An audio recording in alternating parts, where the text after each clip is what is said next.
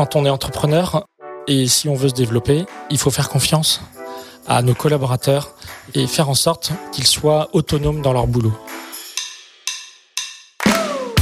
Si toi aussi tu penses que l'expert comptable est un facteur clé de succès pour les entrepreneurs, alors tu es au bon endroit. Bienvenue dans l'Accounting Business Club, le podcast dédié à l'écosystème comptable au sens large. Dans chaque épisode, vous retrouverez des parcours inspirants d'experts comptables, d'entrepreneurs, d'éditeurs. Le tout, c'est qu'à chaque fois, vous puissiez retrouver des actions concrètes pour vos entreprises. Parce que c'est comme ça qu'on est chez Booster Digital. Je m'appelle Alexis Lama et j'ai fondé l'agence Booster Digital il y a 5 ans. Notre rôle, il est de vous permettre de développer vos entreprises sereinement. Avant de vous laisser pour écouter cet épisode, je vous invite, comme tout le monde, à mettre un 5 étoiles sur la plateforme de votre cœur si ça vous a plu et surtout partagez-le au plus grand nombre parce que plus on sera nombreux à faire évoluer nos entreprises, plus on sera heureux au quotidien. Je vous souhaite une très bonne écoute et je vous dis à très vite.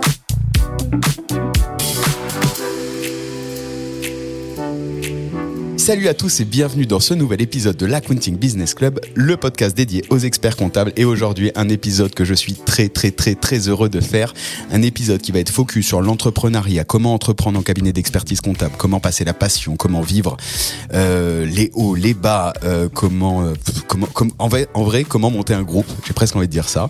Je reçois Claude Robin aujourd'hui.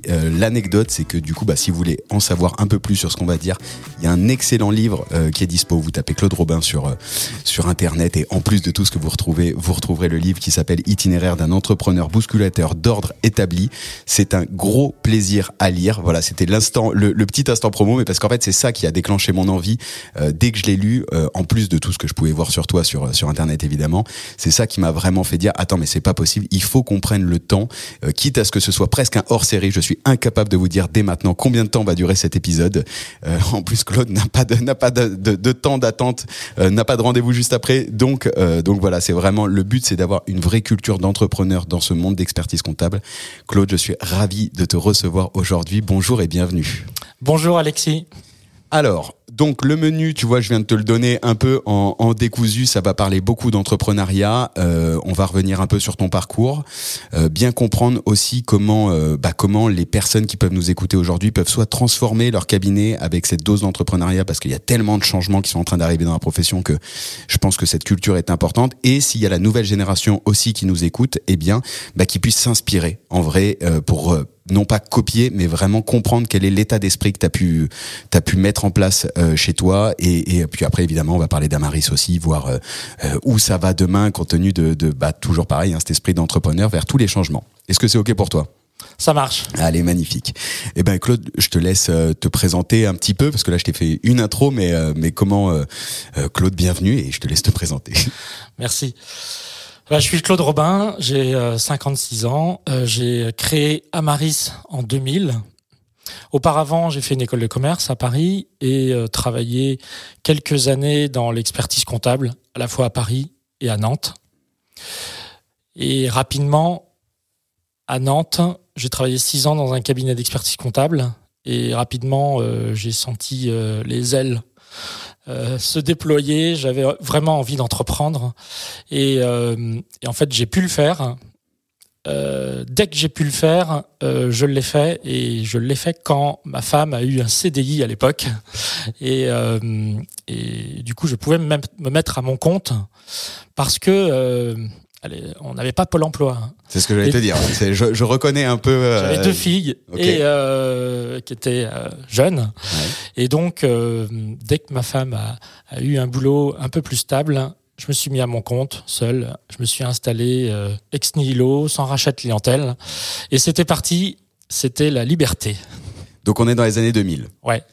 À ce moment-là, ce qui est intéressant, c'est que la compta, c'est vraiment dans le principe, hein, je, te, je te donne ma, ma, vision de, de, jeune insolent, c'est tu poses ta plaque, il y a des clients qui arrivent. Est-ce que ça se passe euh, comme ça euh, Tu poses ta plaque, t'as pas forcément des clients qui arrivent. Ok.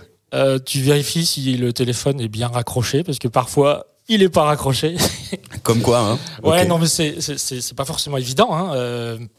Tu t'es es quand même tout seul et euh, il faut avoir euh, chopé les premiers clients. Après, peut-être effectivement, eh bien le bouche à oreille fait si tu bosses bien, bah, que ça vient. Mais euh, au début, c'est pas forcément si évident que ça. Donc il y a une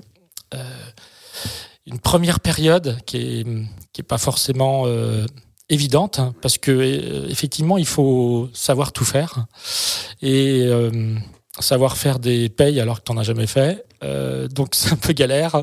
Savoir euh, faire de, des déclarations de TVA alors que tu n'en as jamais fait. Euh, bref, en fait, le, le, le monde de l'expertise comptable, quand tu travailles dans des cabinets d'expertise un peu bien, un peu structurés, bah, tu fais pas tout, tout le travail que que qu'on te qu'un client te demande. Tu vois pas le tout le dossier de A à Z quoi. Ah non. Ouais. Et donc euh, quand tu t'installes tout seul, bah, là tu te retrouves un peu dans la merde. Donc euh, bah faut ça faut s'adapter et puis euh, et puis euh, parce que à la limite c'est plus facile de vendre au début des missions que de les faire. Ouais. Et puis après, en fait, c'est toujours le, le problème des, des, métiers de service. C'est qu'une fois que voilà. tu as vendu, il faut délivrer. Ouais. Et ça a toujours été un peu euh, euh, mon habitude aussi, c'est euh, de, de vendre de dire qu'on est des spécialistes et puis on le devient après. ça, on Donc, va le voir un peu plus tard. Ouais, dans, on va le voir un peu plus tard dans l'histoire, mais c'est intéressant comme comme position. Tu vois, là pour le coup sur la, le, le tempérament entrepreneur, c'est vraiment de dire ok, je, je vais vendre et après je vais trouver un moyen de, de délivrer. Voilà. Voilà. Et professionnellement, hein, de, de, le, oui, oui, bien de sûr. le délivrer professionnellement et de faire bien son boulot, parce que ça, ça a toujours été euh, mon objectif et l'objectif d'Amaris. Et puis voilà, après, on, on, on, se développe, on trouve des, des, missions, on fait en sorte de, bah, que le, le, cabinet se euh, euh, croisse. Et puis, euh, on a notre première embauche qui arrive au bout de neuf mois. Et euh, c'est un peu une délivrance parce que je, je, recrute une personne qui sait faire des payes. Ok. Donc, donc je vois que le, le, le, le pain point chez toi, c'était la paye. Quoi. Ouais, parce que c'est quand même assez, euh, assez compliqué. Ouais, c'est un, métier à part. un métier de gestionnaire de paye, c'est un métier à part. Et moi, j'ai toujours voulu faire de la paye parce que c'est quand même aussi notre cœur de métier. On, part, on, part, on parle souvent de de la compta, de la tenue de comptabilité, de la liasse fiscale, etc. Mais la paye, c'est quand même notre cœur de métier. C'est ça qui fait aussi que les clients viennent chez nous. On est dans, euh, on vend de la paye, du juridique et de la compta, et, euh, et on fidélise beaucoup par la paye. Ouais, parce qu'au final, c'est ça le point quasiment le plus régulier. Quoi. Point même... de rencontre, tous ouais. les mois au moins. Ouais. Euh, et plus, beaucoup plus que la compta, quasi. Ouais. Hein. Donc, bah, euh... En vrai, plus que la, même plus que la TVA, puisque euh, au niveau du RH et de la paye, tu peux avoir plus d'allers-retours tous les mois. Quoi. Voilà, donc c'est important, très très important. Et quand on est satisfait de la paye, c'est bien c'est un super point parce que les les points de contrôle, ils sont faits par les salariés et, euh, et il faut pas se gourer quoi. Donc premier recrutement stratégique, quelqu'un la paye en fait. Paye et compta, il faisait les deux. Voilà. Et puis après on s'est développé. Notre objectif, mon objectif était toujours d'automatiser euh, à l'époque hein, aussi d'automatiser la compta pour pouvoir gagner du temps et faire en sorte que on, on s'occupe mieux de nos clients et on, on, on passe plus de temps à les voir et à les conseiller. Et dès 2002, on rapatriait déjà tous nos flux bancaires euh, de manière automatique, alors que je vois encore dans certains cabinets euh, des euh, collaborateurs saisir les bulletins de paye. Hein. Ah ouais, pardon, ça, pas, pas, les bulletins, les, les saisir les relevés bancaires. Ah ouais. Donc c'est quand même, il euh, y, a, y, a, quand même un grand écart dans notre profession. Euh, important. D'où te vient aujourd'hui D'où te vient cette culture, tu vois, de, de l'innovation? Parce que tu donc as fait une école de commerce, tu passes en expertise comptable. On, généralement en expertise comptable, on se fait dans le cursus, on se fait mettre un peu dans un moule quand même. Euh, à quel moment, tu vois, dans un monde qui, est relativement établi 2000, hein, je pense qu'on n'est pas encore euh, à fond dans le digital, euh, tu te dis attends là je, repense mon offre pour aller vers le digital? J'aime pas trop les moules, donc du coup c'est euh, à quel moment, euh, en fait, quand, quand on n'est pas nombreux, eh bien, euh, l'objectif c'est de gagner du temps et de faire en sorte d'éviter tout un tas de tâches à faible valeur ajoutée. Et si on peut les automatiser, eh bien, tant mieux. Et puis, on, se rend compte aussi que la techno évolue, les débits Internet évoluent, et, et, à partir de ces constats, eh bien, on peut se dire, en regardant le marché, qu'il y a peut-être des, offres un petit peu mieux et euh, un peu plus adapté à, notre euh, nouveau monde, qui est un monde avec du débit Internet, etc. C'est pour ça que dès 2005, on, euh, je crée une, une plateforme web qui permet à nos clients de nous envoyer les documents scannés, de nous d'avoir accès H24 à une plateforme sur lequel il, euh, il a tous les éléments qu'on produit. Et ça, eh bien, c'était quelque chose qui commençait à euh, exister chez les éditeurs, type Cégide, etc. Mais c'était, on était au balbutiement, c'était cher. Et moi, je voulais le fournir à tous nos clients et je voulais faire en sorte que euh, ce, cet outil, oui, ce soit, euh, ça fasse partie de, de notre euh, prestation, c'est-à-dire, eh bien, quand vous venez chez nous, eh bien, vous avez la plateforme, vous nous donnez, vous nous envoyez les documents, on vous délivre tout ce qu'on produit sur cette plateforme et vous y avez accès. Pouvez aller chercher vos bulletins de paye, votre TVA, votre assemblée générale, votre lettre de mission, etc. Et ça, eh bien, euh, en 2005, c'était assez rare. Alors attends, parce que là, là, là, t'es sur un sujet incroyable. C'est qu'en 2005, tu te dis, je vais créer une plateforme collaborative qui va venir permettre d'offrir une, une, visibilité et une transparence euh, à l'entrepreneur. Et donc en fait, en 2005, ce qu'on est en train de voir plus ou moins aujourd'hui, hein, depuis quelques années, mais enfin là, c'est quand même assez récent que ça s'accélère. Tu, tu penses déjà et tu le mets en place euh, cet outil de gestion collaborative avec euh, avec ton client, ce qui permet à, lui d'avoir euh, ces éléments et une vision sur ton travail, donc ce qui t'oblige à avoir une sacrée transparence aussi euh, de ton côté. Comment entre tu vois l'idée et l'exécution, comment en tant que cabinet d'expertise comptable, tu arrives à, à, mettre en place la création d'un service pareil? Eh bien, en investissant et en prenant euh, un petit peu de risque, parce que effectivement, ça coûte. C'est, euh, donc euh, on, fait appel à une société qui qui développe ce type de plateforme. Mmh. Et puis, on, donc on n'a pas, on n'a pas des, des, ressources en interne pour les faire. Ah ouais. Eh bien, on, on, investit dans dans, cette société pour euh, faire en sorte que cette plateforme sorte. Donc euh, on a un cahier des charges et puis euh, et puis on, fait appel à, cette boîte. Donc après c'est enfin je veux dire c'est pas miraculeux. C'est on, on, on, paye une presta d'une boîte informatique qui nous développe cette plateforme pour nous. En fait l'objectif c'est de se dire que à chaque fois que on ressent un besoin sur le marché et que euh, le produit n'existe pas sur le marché, eh bien, on essaye de le développer nous-mêmes. C'est ça la logique. Ouais. Donc, en fait, c'est l'équivalent euh, de la R&D. D'une certaine manière, tu es prêt à investir un, budget de R&D euh, dans ton entreprise chaque année. Tu identifies que c'est un point stratégique, la gestion de la relation client, de la dématérialisation en 2005 et d'offrir de la transparence pour le copilotage de l'entreprise. Et donc, tu dis, je vais développer un budget de R&D. Voilà. Parce qu'il y avait rien sur le, il y avait rien sur le, le marché à cette époque. Quoi. Non, non. Et donc, euh, cette plateforme, elle n'est pas euh, forcément parfaite. C'est-à-dire qu'il n'y a pas de, pont, par exemple, entre notre outil de production et cette plateforme. Les API et tout ça, ça n'existait pas trop à l'époque. Hein, donc, hein. euh, mais malgré tout, ça fournissait un service qui permettait à nos clients eh bien d'avoir accès à ces données et je trouve ça dommage encore que euh, un certain nombre de cabinets n'aient pas ce portail client qui fait que à un moment c'est quand même super facile et, d'offrir ce service aujourd'hui. Hein. Euh, à notre époque ça l'était moins, mais euh, aujourd'hui c'est quand même super facile. Aujourd'hui il y a des prestats qui le font très bien. Voilà. Et, et c'est quoi la réaction des euh, parce que là pour le coup t'es vraiment euh, t'es vraiment early adopter de chez early adopter. C'est quoi la réaction des clients à ce Donc moment-là? les clients sont super contents. Euh, en plus, ça me permet d'avoir euh, de, de récupérer des clients euh, à Paris, par exemple, parce que euh, on leur propose ces outils-là. Euh, on s'affranchit un peu des distances puisque le client, où qu'il soit, peut aller à- à accéder à son dossier. On est déjà dans le dans, le- dans le un peu le travail à distance. Ouais, tu t'ouvres au national d'un coup. Un peu. Mm.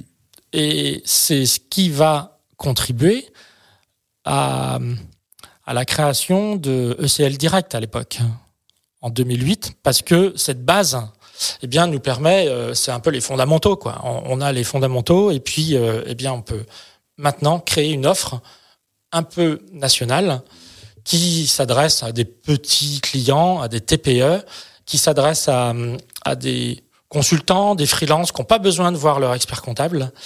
Et, et là, c'est pareil. En fait, quand on entreprend, l'objectif, c'est toujours de regarder ce qui se passe sur le marché, euh, d'observer, d'être en veille. Et à l'époque, qu'est-ce qui se passe? Il y a deux phénomènes. Le premier, euh, on passe vraiment dans du dans de l'internet euh, au débit. euh, Enfin, ça marche mieux, quoi. Deuxièmement, euh, quand quelqu'un cherche un prestataire de service, eh bien, il va sur Internet. Et donc, on se dit à l'époque, euh, eh bien, quand on cherche un expert comptable, on va sur Internet. Ça paraît évident. Ouais, là on est en 2008. 2008, ça Ouais. paraît évident. Et donc,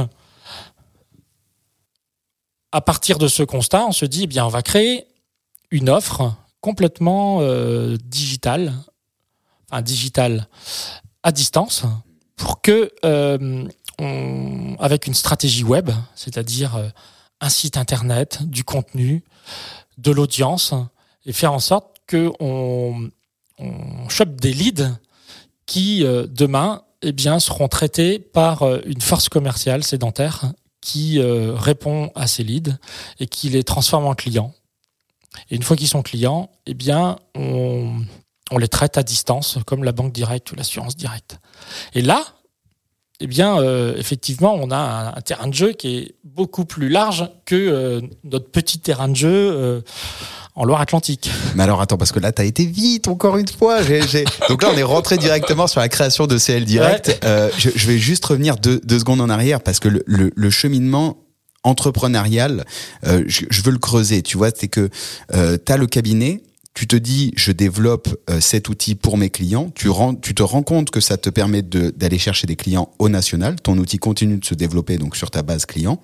Et là, tu détectes deux choses. Premièrement, que la structuration euh, euh, de, de la montée en puissance en fait de la capacité d'internet est une opportunité pour vous et que commercialement le marketing a sa place euh, sur le secteur de l'expertise comptable parce que différentes cibles, donc tu, tu as ce travail de, de, de cible marketing, va aller chercher sur Internet.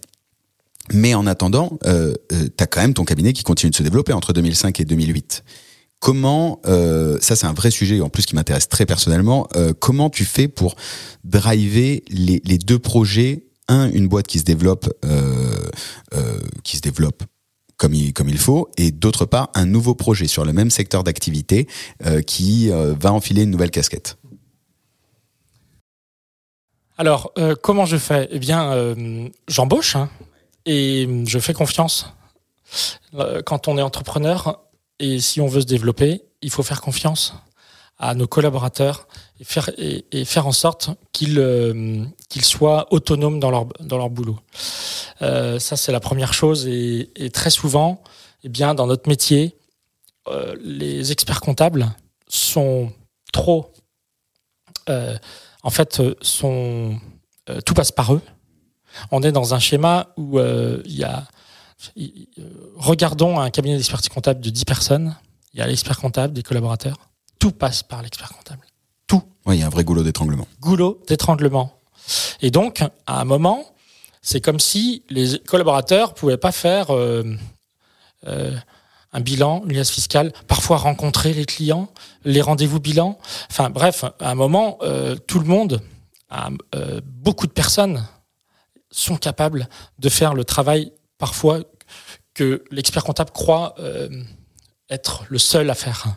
Et donc, eh bien, euh, euh, quand tu dis pourquoi tu veux aller dans cette, ce nouveau business alors que tu as déjà une, activité, bah, en fait, c'est la, la, soif de la, de la découverte. Et puis aussi, je l'ai peut-être pas dit avant, mais moi, je me suis construit sans euh, avoir un réseau.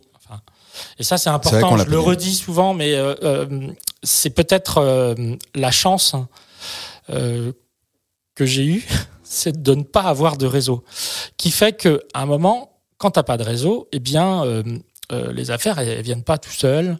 t'as pas un chiffre d'affaires qui vient, et puis tu te reposes dessus, tranquille, comme beaucoup, beaucoup. Parce que euh, il y a beaucoup de cabinets d'expertise comptable qui euh, euh, qui sont dans ce schéma-là parce que c'est c'est et je critique pas, hein, c'est un, des affaires qui euh, tournent grâce au réseau, des apporteurs d'affaires, etc. Moi, j'avais rien, et donc à partir du moment où on n'a rien, eh bien, euh, on cherche à savoir comment développer un business hein, quand on n'a rien.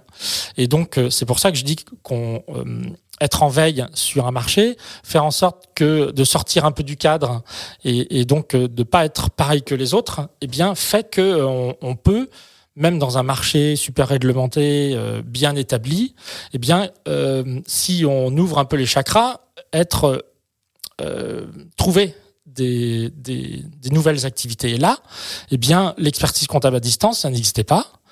on, on l'a co-créé avec mon associé de l'époque, euh, et c'était euh, c'était une belle aventure. Et euh, c'est peut-être ça qui m'anime, moi, c'est c'est être dans des belles aventures, de créer quelque chose. Alors oui, il faut beaucoup investir, prendre des risques, et c'est peut-être ça aussi euh, la clé, parce que bon, quand ça marche, ok, c'est super, c'est c'est valorisant. On, a créé un, beau truc. Parfois, ça marche pas. Hein. Oui, on a, ça on a créé des trucs qui marchent pas. Enfin, mm. euh, tu l'as vu dans le livre. Il y a quelques business parfois qui, en fait, on se rend pas compte. Euh, on est persuadé que ça va marcher, que tous les ingrédients sont là, et puis en fait, on en a oublié un ou deux, qui fait que bah ça marche pas. Bon, bah, c'est la création d'entreprise, ça. Hein. Et c'est euh, c'est le lot de tous les entrepreneurs qui qui lancent des nouvelles activités. Sur la partie expertise comptable à distance, on pense, que tous les ingrédients sont là parce que euh, c'est, euh, euh, encore une fois, il y a, le, à distance fonctionne bien parce que l'internet fonctionne bien. on a un trafic sur notre site internet qui se développe beaucoup. Donc on investit à la fois euh, pour créer du contenu, donc ça se fait pas comme ça. Hein. On, recrute des personnes qui rédigent des articles, euh, et après, effectivement, on, observe ce qui se passe sur d'autres marchés et on l'adapte à notre marché de l'expertise comptable. Ça veut dire qu'on n'a pas forcément inventé beaucoup de choses. On, reproduit parfois des méthodes marketing ou des, euh, par exemple, au début, on vendait des cartes prépayées euh, de, de de compta. De compta. et donc, euh, on vendait des euh, lignes bancaires, enfin des cartes prépayées de 100 lignes bancaires. Et donc, eh bien, le client, ça lui permet, ça, permettait deux choses. Le premier, ça peut être vendu par un commercial. Pas besoin d'être expert comptable pour vendre la mission. On package nos, offres avec cette carte prépayée. Et puis, quand la carte prépayée est consommée, eh bien, on en rajoute une, ce qui fait que le client paye que ce qu'il consomme. Alors que d'habitude, dans les offres d'expertise comptable, on évalue les temps, euh, on se dit ouais il faut 4 heures pour euh, votre dossier, il faut 4 heures, etc. Donc il y a toujours une part de subjectivité qui fait que, eh bien, c'est pas forcément facile de vendre des missions euh, un peu packagé. Là, par exemple, les cartes prépayées, ben, ça existe dans les téléphones, ça existe ailleurs. Hein. Ah ouais, c'est ça qui est intéressant. C'est-à-dire que tu vas tout de suite voir, euh, au lancement de cette nouvelle activité, vous partez d'une page blanche et vous dites qu'est-ce qui se passe dans les autres secteurs? Voilà. et comment on peut euh, euh, packager une offre qui puisse être vendue par un commercial sédentaire? À l'époque, faut bien se rendre compte que on nous prenait vraiment pour des, des, gens bizarres, hein, qu'un commercial vende par téléphone une lettre de mission d'expertise comptable, bah, c'était surréaliste. Ouais, le marché. Vous étiez quoi? Vous étiez les premiers? Il y avait un, deux autres. Ok, On était les premiers. Après, on a été copiés. oui, oui. Après, le marché, euh, le marché s'est ouvert. Mais au début, on était tout seul. Oui. Ok. Quels a été les, retours euh, Parce que tu devais être dans les premiers. Alors déjà, un, un cabinet en ligne. Deux, à mon avis, à communiquer. En 2008, il devait pas y avoir beaucoup, beaucoup de, de cabinets qui communiquent. C'est quoi un peu les retours de, de la profession? On était un peu considérés comme les pestiférés de la profession, les EasyJet, ceux qui euh, perturbaient un marché bien établi. Et donc, on n'était pas très bien vus. Et donc, on était surveillés. Ouais. Oui, parce que euh, ça reste, euh, c'est une profession dans laquelle qui est réglementée, etc., et où tout le monde se regarde quand même. Notre site internet était très surveillé. Dès que on, on, faisait un truc de travers, on recevait un courrier. bref, il devait y avoir des stagiaires au, conseil euh, sup qui devaient bien regarder. Euh, ok. Donc, euh, mais nous, on faisait notre boulot dans les règles. Ouais, ouais. Et, et, quand on notre client, en fait, on était déjà dans un schéma post-Covid, c'est-à-dire on travaille à distance, comme aujourd'hui, on peut travailler à distance, même dans un cabinet de proximité. Donc on démarrait des visios, on faisait euh, alors c'était moins abouti euh, que Teams aujourd'hui ou, euh, ou, les, visios, enfin les, les outils d'aujourd'hui, mais ça n'empêche que on pouvait vraiment traiter à distance, faire des rendez-vous bilans, faire des bilans imagés, faire des enfin faire comme on, fait notre métier classiquement, hein, sauf que c'était à distance. Et donc là, tu reprends le même principe que tu as fait en 2005, tu repars sur une forme de R&D sur un nouveau service où tu veux quasiment te disrupter toi-même. En, vrai, c'est un peu, c'est un peu ce que je comprends là, quoi.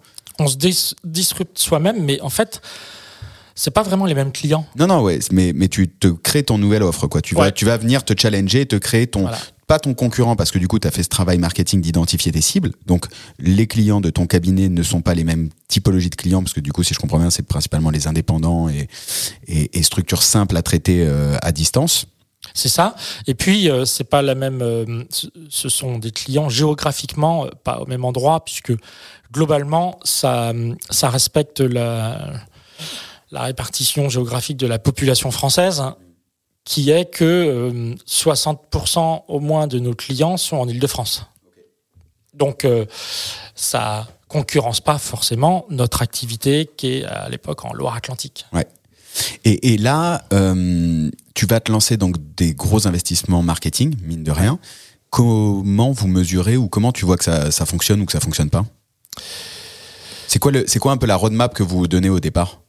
Alors, euh, quand on fait des business plans sur des nouvelles activités comme ça, c'est un peu euh, au doigt mouillé, mais euh, on, on, essaye de, de faire en sorte que ce soit crédible, réalisable. Et donc, on part d'un nombre de leads qu'on peut récupérer par le web, d'un taux de transfo. Donc, on est vraiment dans des dans des schémas. Ouais, tu penses à schéma marketing du web. Hein. Ouais, ouais, commercial web, quoi. Donc, nombre de leads, taux de transfo, et puis ensuite taux de churn après de, euh, au fur et à mesure des années. Ouais, donc taux churn, les personnes qui vont euh, arrêter la lettre de mission. Et donc, euh, on, rapidement, dans, vers 2010, on était sur des schémas où on captait au moins 100 clients par mois. Quoi. Et avec des, les recrutements qui vont avec derrière. Donc c'était très compliqué parce qu'il faut recruter au deuxième semestre pour souvent produire au premier semestre. Et donc, si euh, on on recrute pas suffisamment ou si on n'étalonne pas suffisamment euh, notre euh, nos ressources par rapport à ce qu'on va gagner, eh bien c'est difficile parce que on peut jamais. C'est très difficile de recruter des des collaborateurs au premier semestre puisque c'est la période fiscale. Bah, c'est la période fiscale, il y a personne qui est dispo quoi. Le mercato n'est pas encore ouvert et donc c'est c'était c'était sans doute le, la, la, chose la plus dure à faire. Hein. C'est euh, quand on est dans des croissances importantes, c'est euh, euh, adapter nos ressources pour pouvoir délivrer le plus facilement possible. Donc tu es systématiquement en fait en anticipation ah, d'embauche quoi parce ah que tu es, sur une croissance exponentielle sur un cabinet, 100 clients par mois, ça fait euh, ça fait beaucoup ça, fait ça, fait du taf euh, pour pour l'avoir euh, pour l'avoir vu. Euh... Donc il y a tout un process à mettre en place pour pouvoir euh, absorber ces clients, un pôle bienvenu qui date de, de 2010 alors que on en parle aujourd'hui maintenant. Ouais, ouais, on en parle aujourd'hui le, le, le, welcome, l'onboarding etc. et vous le mettez en 2010. Tu le en 2010 parce que vous le voyez dans d'autres secteurs Non, euh non mais euh, en fait, on, considère quand, quand, on absorbe du volume comme ça que c'est important. Et de, de, mettre en place le dossier, de faire en sorte que euh, tous les, les paramètres du dossier et l'éducation du client soient faites en priorité pour pouvoir avancer. Juste à ce moment-là, le cabinet, vous êtes combien? Lequel? Alors, pas, pas ECL sur, euh, sur le cabinet à Nantes euh, À Nantes, euh, nous, nous sommes peut-être une trentaine. Donc là, tu es une trentaine à Nantes et sur ECL, du coup, qui est sur une, une forte croissance. Alors, c'est pas les mêmes, pas tout à fait les mêmes missions, etc. Mais là, à ce moment-là, vous êtes combien en deux ans? En deux ans, en 2010, on doit être une vingtaine sur ECL. Ok. Donc et, et alors c'est les mêmes équipes, c'est pas les mêmes équipes. Pas les mêmes ok, t'as vraiment. Alors du coup, comment humainement, managériellement parlant, toi, tu arrives à, à, driver cette image, tu vois, de euh, double focus? Parce que quand tu as une boîte qui est en hyper croissance euh, bah, ça demande quand même un focus euh, quasi au enfin c'est plus que quasi hein. quand tu rentres sans client tu quand même même c'est pas toi qui fais les rendez-vous prospects ça, ça doit te demander une sacrée énergie. Plus ton cabinet à driver donc tu l'as dit au début il y a la confiance mais mais c'est beaucoup d'organisation et c'est euh, la, le recrutement de nouvelles personnes et de nouveaux métiers. C'est-à-dire que sur ECL, euh, e eh bien, on, recrute euh, une responsable de production, par exemple, qui n'existait pas dans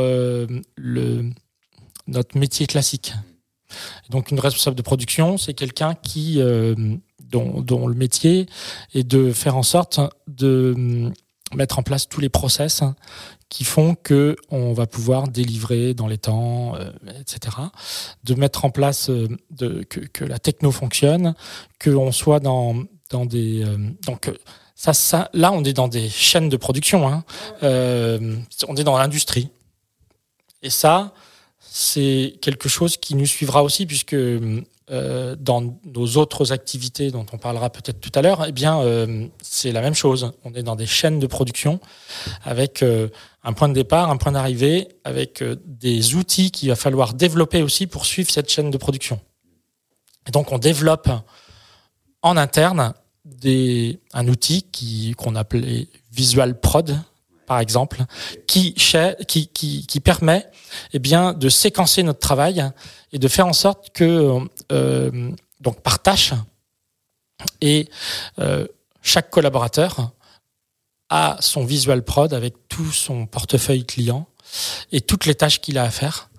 Euh, et, quand il euh, finit une tâche, eh bien, ça peut envoyer un message à un autre.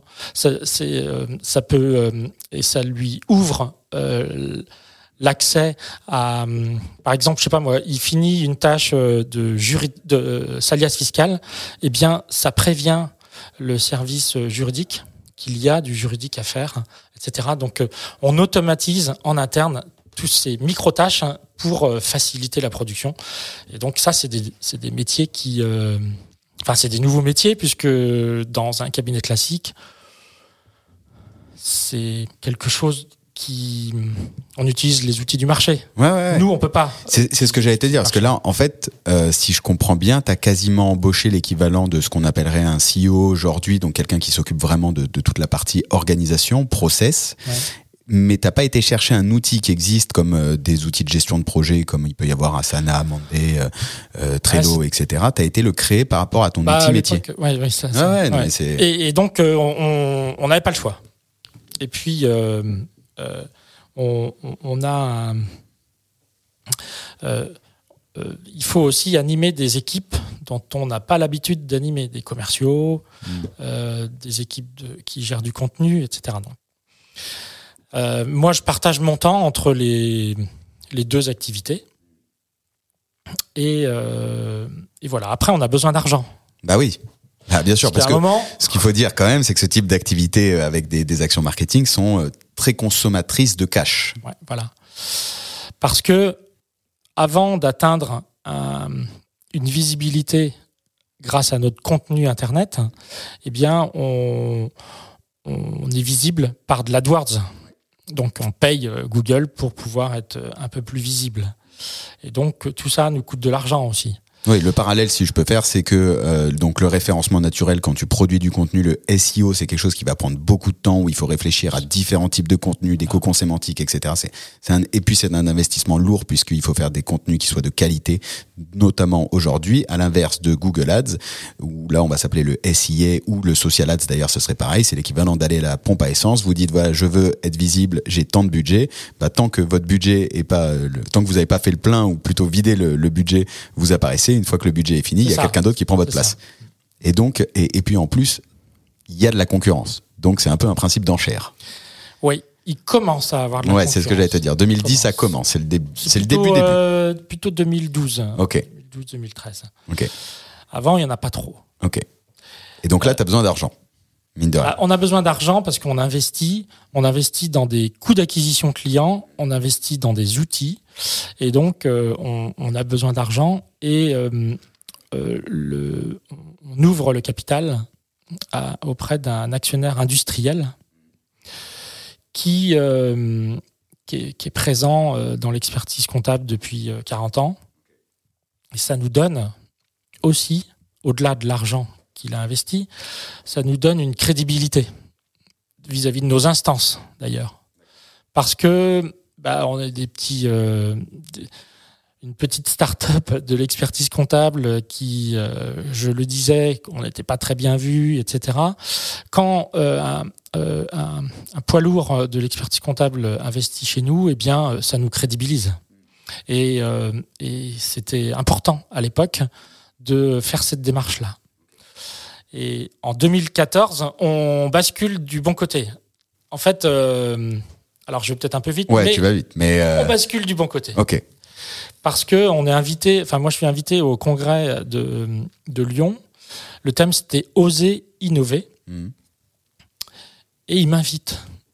Donc, euh, plutôt sympa. Ça, ça, a mis six ans à regarder euh, de près ce que tu faisais pour euh, pour voir. Mais c'est normal, c'est normal, ça prend le temps et et t'arrives avec une offre qui est pour le coup disruptive à l'époque, donc euh, donc c'est normal. Et puis tu viens bousculer pour le coup l'ordre établi. on est dans un positionnement marketing. Mm. en fait, et j'ai on, on, a vu parfois dans certaines formations mm. de l'ordre qui parlait des positionnements marketing et il y avait un positionnement ECL à l'époque. D'accord. C'est sympa d'être cité en référence. C'est vraiment, c'est comme Frigidaire, quoi. T'as as créé la catégorie. Ça. Donc c'était plutôt, euh, plutôt euh, sympa. Ouais. Non, c'est cool de créer une catégorie. Donc, donc là, tu ouvres le capital, tu as besoin de financement. Parce qu'en plus, tu as ces besoins de ressources en personnel aussi qui fait que tu es censé investir en vrai euh, avec des gens qui sont pas à plein. Et ça aussi, c'est super intéressant dans la logique. C'est-à-dire que tu vas investir sur des capacités de production euh, humaine sans qu'elle soit surchargée à 110, 120%, ce qui est le cas euh, parfois dans certains cabinets dès l'arrivée des, des, collaborateurs. C'est ça.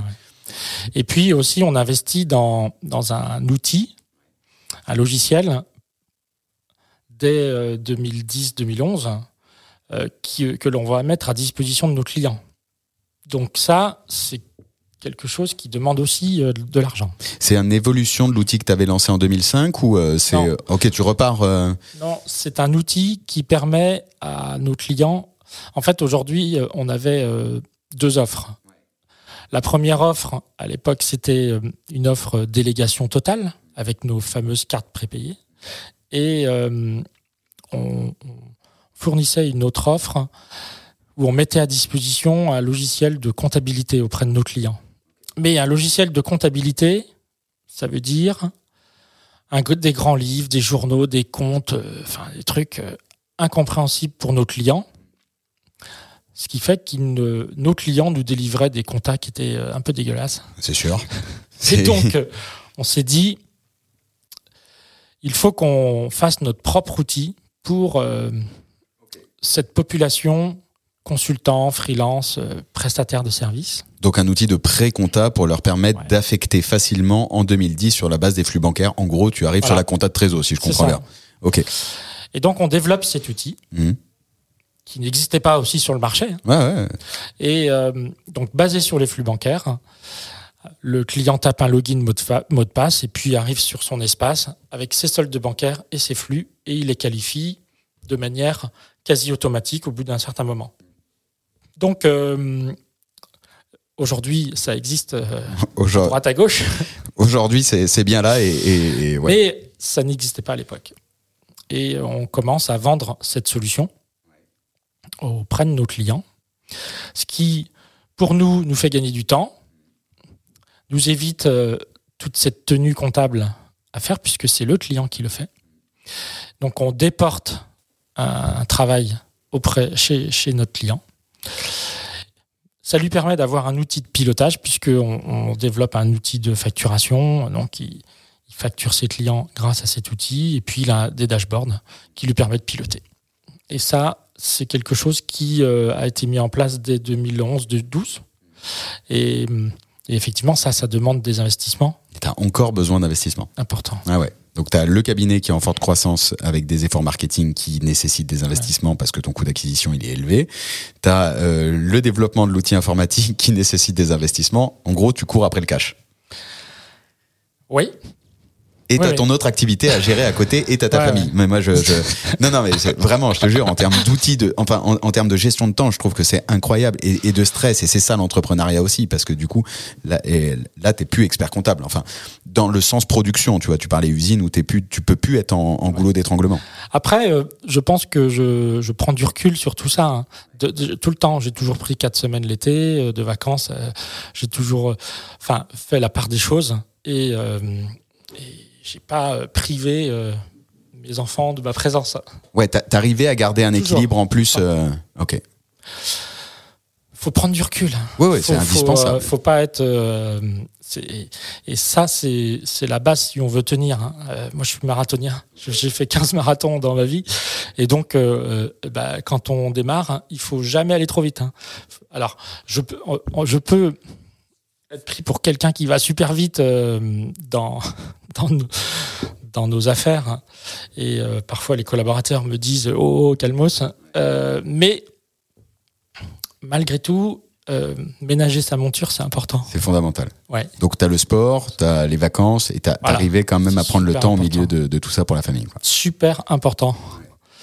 Il faut, il faut toujours faire en sorte d'avoir de, des moments pour, pour sortir de de cette effervescence. Sacrée effervescence, tu, tu t'en parles dans le livre, tu vois, mais tu as, cet aspect quand même où tu cours quand même après le, le cash sur ces, sur ces activités. Tu as, les relations d'associés aussi euh, à prendre. Euh, qui peuvent être parfois difficiles. Qui peuvent être parfois difficiles, tu vois, et, et, donc le sport et, et ce, ce, recul te permet de, de rester. Euh, voilà, ce sont des moments qui te permettent de, de, de faire sortir les choses. D'ailleurs, écrire le livre, c'est quelque chose qui est lié à des problèmes euh, euh, d'associés aussi. Hein. Ah, c'est-à-dire que tu as, écrit, euh, ça t'a permis de poser C'était ça, permet, ça, me permettait.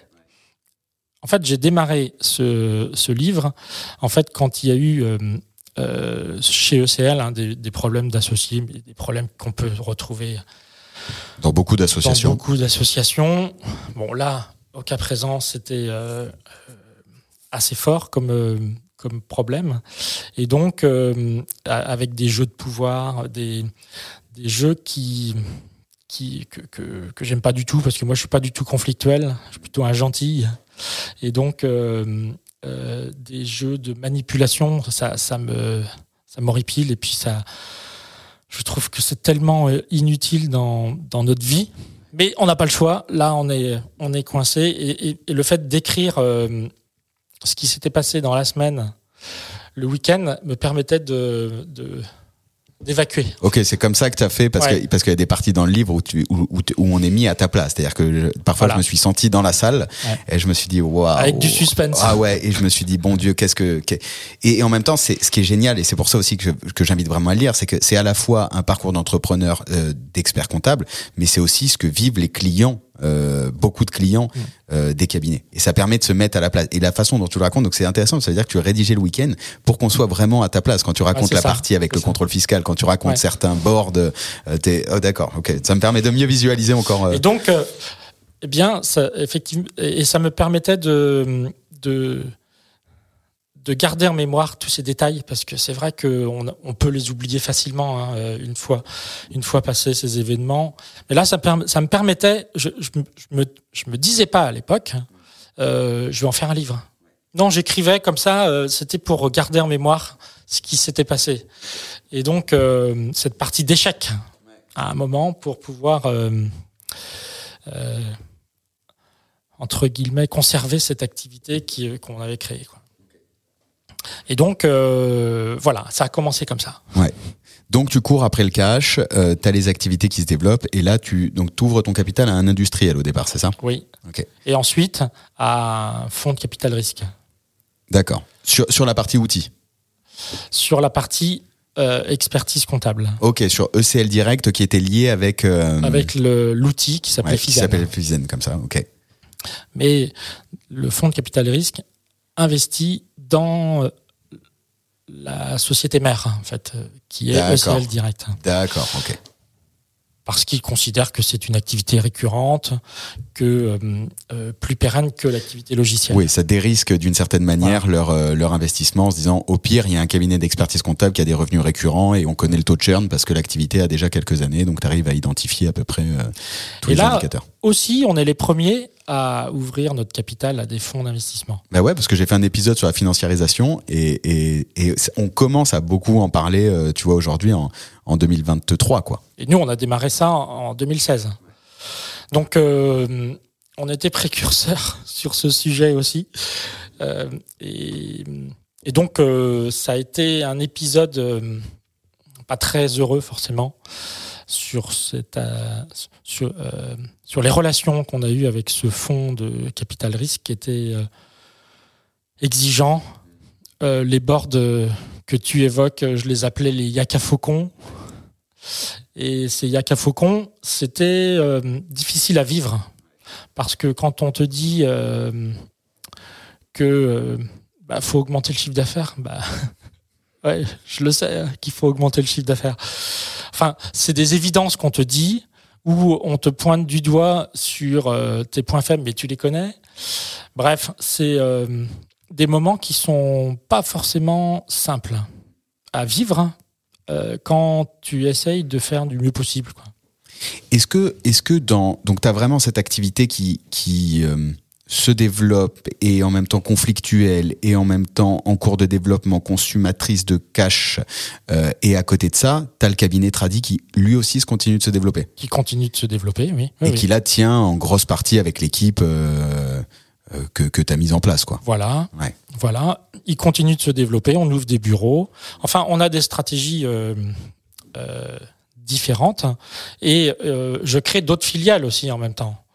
Parce que euh, sur, euh, en 2013, on, je crée Amarissimo Ouais. qui... euh, Bien sûr, on n'est même pas passé sur ça, mais bien Oui. sûr. Mais non, mais Donc en fait, dans, dans, dans tout ce, ce- cette activité, j'ai j'ai des multiples activités. Ouais. Ah ouais. Mais, mais je veux. Alors, t'as raison. Bon Dieu, on va revenir sur Amarissimo parce que ça aussi, le principe, du coup, ça recoupe avec ce que tu disais au début. Tu, co- comment t'arrives à Amarissimo Bah, Marissimo, en fait, c'est aller où, euh, là où les autres ne vont pas. Et c'est un principe chez moi aussi qui euh, permet, quand tu n'as pas de réseau, eh bien, tu vas où les autres vont pas. La location meublée, c'est un secteur en fort développement. En 2012-2013, il y a l'arrivée du Airbnb, il y a les résidences gérées type EHPAD, résidence étudiante. Il y a des forts besoins en France et donc il y a beaucoup de constructions qui se font. Et le financement de ces résidences gérées se fait par des particuliers qui investissent dans des chambres d'EHPAD ou des chambres étudiantes sous le régime de la, de la location meublée. Et puis, on commence à avoir des investissements, des particuliers qui investissent dans un appartement qui est loué en meublé à l'année à des locataires, dont c'est la résidence principale pour eux. Et en 2012, eh bien, c'est euh, c'est un secteur que les experts comptables ne veulent pas euh, traiter parce que c'est des petits budgets. On est de l'ordre de 400, 500 euros. Et donc, ils estiment que bah, c'est un peu compliqué pour aller vers euh, un, pour des petits prix comme ça. On préfère aller dans du conseil. Hmm. Le grand mot. Ouais, bien sûr. Déjà à l'époque. Déjà à l'époque. Ouais. Je rencontre en 2010-2011 un commercialisateur de biens immobiliers qui, euh, qui vend beaucoup de biens en location meublée. Hmm. Je le vois, je lui dis que je suis un spécialiste de la location meublée. Bien sûr, on revient du coup à ce qu'on disait au tout début de, de Voilà. l'interview.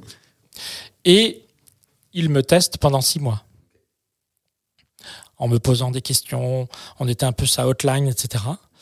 Et euh, donc on- nous, on se structure derrière pour pouvoir euh, bien répondre, faire en sorte de devenir un spécialiste. Et au bout de six mois, eh bien, il nous vend avec euh, la vente du bien. C'est-à-dire qu'il vend l'accompagnement avec la vente du bien. Donc on a notre kit fiscal qui est dans la pré-réservation du bien immobilier.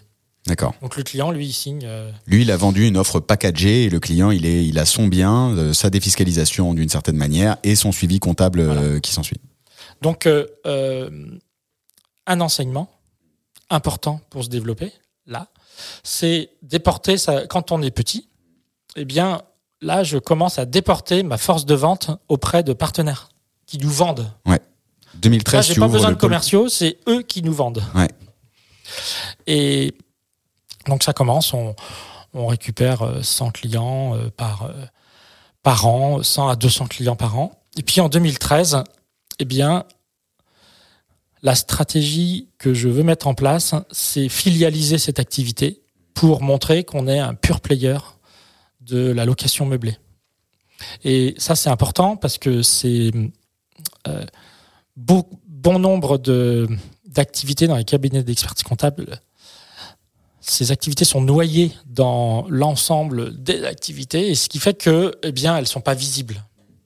Et filialiser cette activité avec son propre site internet, le propre, un discours euh, particulier et, des collaborateurs particuliers, eh bien, ça nous permet de dire qu'on est des purs players. On fait 100% de notre temps, on fait de la location meublée, et notre visibilité devient un peu plus importante. Parallèlement, je recrute une directrice des partenariats de chez Pierre et Vacances, qui connaît bien le marché de l'immobilier et qui peut aller chercher des partenaires pour nous vendre. Et donc, on noue un certain nombre de partenariats avec des promoteurs, des commercialisateurs, euh, des conciergeries, enfin, différents acteurs du euh, monde de l'immobilier pour pouvoir eh bien, euh, faire en sorte qu'ils nous apportent des affaires. Et en parallèle, on a notre stratégie web qu'on sait bien faire pour avoir du trafic, etc. Et, et là aussi, on est dans du à distance, puisque notre terrain de jeu il est sur toute la France, voire beaucoup plus, puisque on, on a énormément de clients qui sont euh, qui travaillent à l'étranger et qui investissent en France. Donc, c- même principe que sur ECL, on a des commerciaux aussi qui euh, répondent à des leads entrants. En fait, mis là à ce moment-là, tu répliques la stratégie web de, du web marketing, du tunnel d'acquisition, avec Voilà. les différents leviers que tu peux pouvoir activer, la publicité, le SIA, le, le SEO aussi, et au fur et à mesure, tu as ton process commercial. Dès le départ, tu as pensé à un process commercial. avec avec euh, beaucoup plus de canaux d'acquisition que ECL, puisque on noue de nombreux partenariats. Ouais, c'est que là, tu viens rajouter la brique partenariat en apport de, Donc, de business. On déporte, on déporte notre force de vente sur tous ces partenaires. Aujourd'hui, on en a 200 ou 300. hein. Donc, euh, donc, nouvelle activité. Ouais. Plutôt sympa. plutôt cool. Ça prend, euh, ça prend là aussi. Euh, donc là, on est en 2013, ça se développe. 2016, euh, tu disais, t'as Fizen qui se développe, t'as les fonds d'investissement, t'as les boards, t'as Amaris, Amarissimo. Euh, ça va? Voilà, ça va, ouais, ça va. La famille, les deux, les, les deux enfants, c'est waouh. Je m'occupe encore d'un certain nombre de clients aussi, Ouais, c'est ce que j'allais te demander sur le cabinet parce que euh, clients historiques que je suis. Après, euh, c'est pas euh, surhumain, hein, c'est hum, c'est une histoire d'organisation et de délégation. Oui, et en même temps, moi, je trouve que euh, il y, a, il y a un sujet de focus. Euh, alors, je ne sais pas comment le dire. Je trouve que c'est des activités qui, qui demandent d'être impliquées dedans. Euh, tu vois, c'est-à-dire Ouais. que tu as besoin d'un moteur, tu as besoin d'un drive. Les équipes ont besoin d'un driver, Oui. d'une du- d'une vision que tu incarnes et que tu que tu euh, que, que tu impliques, tu vois, où tu Après, t'impliques. après, moi, j'essaye de développer des activités où on n'a pas besoin de moi. Ouais, Donc, euh, c'est peut-être ça le secret. c'est ça le secret. Ouais. C'est que, en fait, euh, développer une activité classique d'expertise comptable, bah, comme je le disais tout à l'heure, tout repose sur toi. Eh bien, euh, tous les clients t'appellent. euh, donc, tu es complètement euh, cerné par euh, tous tous ces clients qui te sollicitent, les collaborateurs qui te sollicitent, etc. Tout repose sur toi. Quand, on, quand je développe une, une activité de location meublée, rien ne repose sur moi. Je, je, je construis une organisation. Je fais en sorte que les, les collaborateurs et toutes les personnes qui travaillent sur le, dans, dans ce secteur eh bien, aient les meilleures conditions possibles, Mm. rendent le, le, le service client du mieux possible. Mm. Mais rien ne repose sur moi. Ouais, t'as as créé une marque euh, Voilà. qui délivre le service et les gens viennent chercher ce service auprès de cette marque et non pas auprès, Pas de, auprès de de Claude Claude. Robin, Ouais, ouais, c'est ouais. auprès d'Amarissimo. Ouais, ouais. et auprès de CL Direct. Voilà. Donc euh, rien ne repose sur moi. Et donc euh, le secret, je pense, c'est créer des business où rien ne te repose sur toi. Je vais, je, je me le note celui-là, je vais, je vais, je vais y réfléchir. Ok. et c'est comme ça que tu peux te développer. Ouais. Oui, oui, c'est qu'il y a que comme ça de toute façon. Et après, ce qui est intéressant, c'est que c'est un univers, tu vois, que Toi, tu créé. animes, t'es Ouais. t'es autour, t'es au quotidien. Hein, je, je suis d'accord. C'est c'est toi, euh, entre autres, qui peut, euh, qui, qui, qui, qui, qui met en place cette culture d'entreprise, parce qu'on a des, on a une vraie culture chez Amaris d'entreprise avec une, ce côté bousculateur dont on parle, ouais. qui, euh, qui n'est pas. Je, je ne suis pas aujourd'hui le seul bousculateur. Il y a plein, plein, plein de bousculateurs. Tout le monde est bousculateur chez nous. Oui, c'est infusé, la culture. C'est infusé, voilà.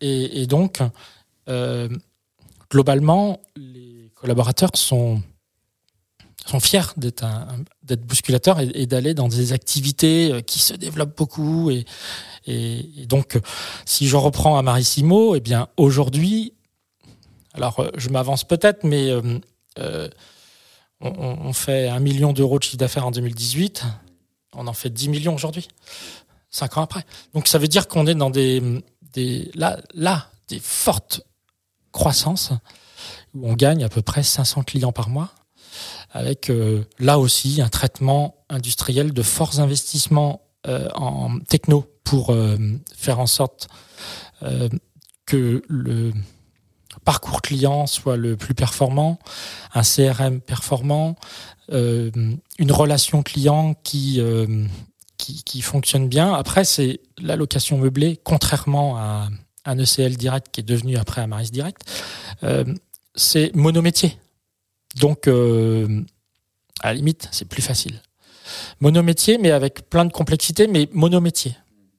Et donc, le, le plus facile à processer et à faire en sorte que on, à, à délivrer des livrables qui, euh, qui, qui, qui soient efficaces.